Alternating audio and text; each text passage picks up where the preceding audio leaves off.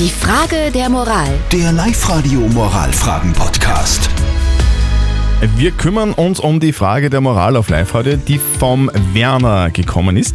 Der Werner schreibt uns, ein Hundehalter hat das Sackerl mit dem Gackerl vom Hund in eine Mülltonne eines privaten Hauses geschmissen. Das hat er gemeinsam mit seiner Freundin gesehen. Ist es okay, weil äh, so ein Sackerl ja eben nicht wirklich einen Platz braucht in so einer Tonne? Oder geht es nicht, weil die Tonne eben nicht dem Typen gehört hat?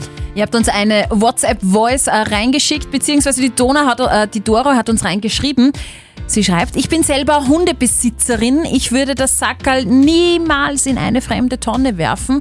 Wie kommen die Hausbesitzer dazu, diesen Gestank zu ertragen? Und der Andreas schreibt, ich habe das schon mal gemacht. Hundesackerl einfach reingeworfen, habe mir kein schlechtes Gewissen eingeredet. Besser als wenn ich es in der Wiese liegen lasse. Das Sackerl mit dem Hundehaufen in eine private Mülltonne schmeißen. Ist das okay oder geht das gar nicht?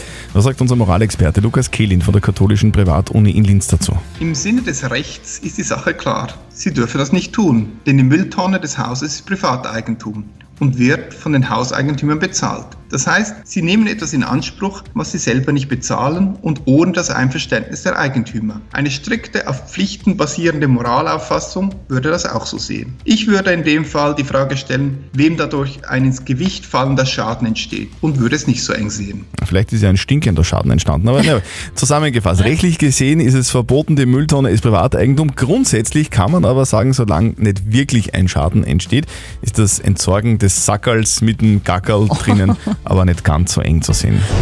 Die Frage der Moral. Der Live-Radio Moralfragen-Podcast.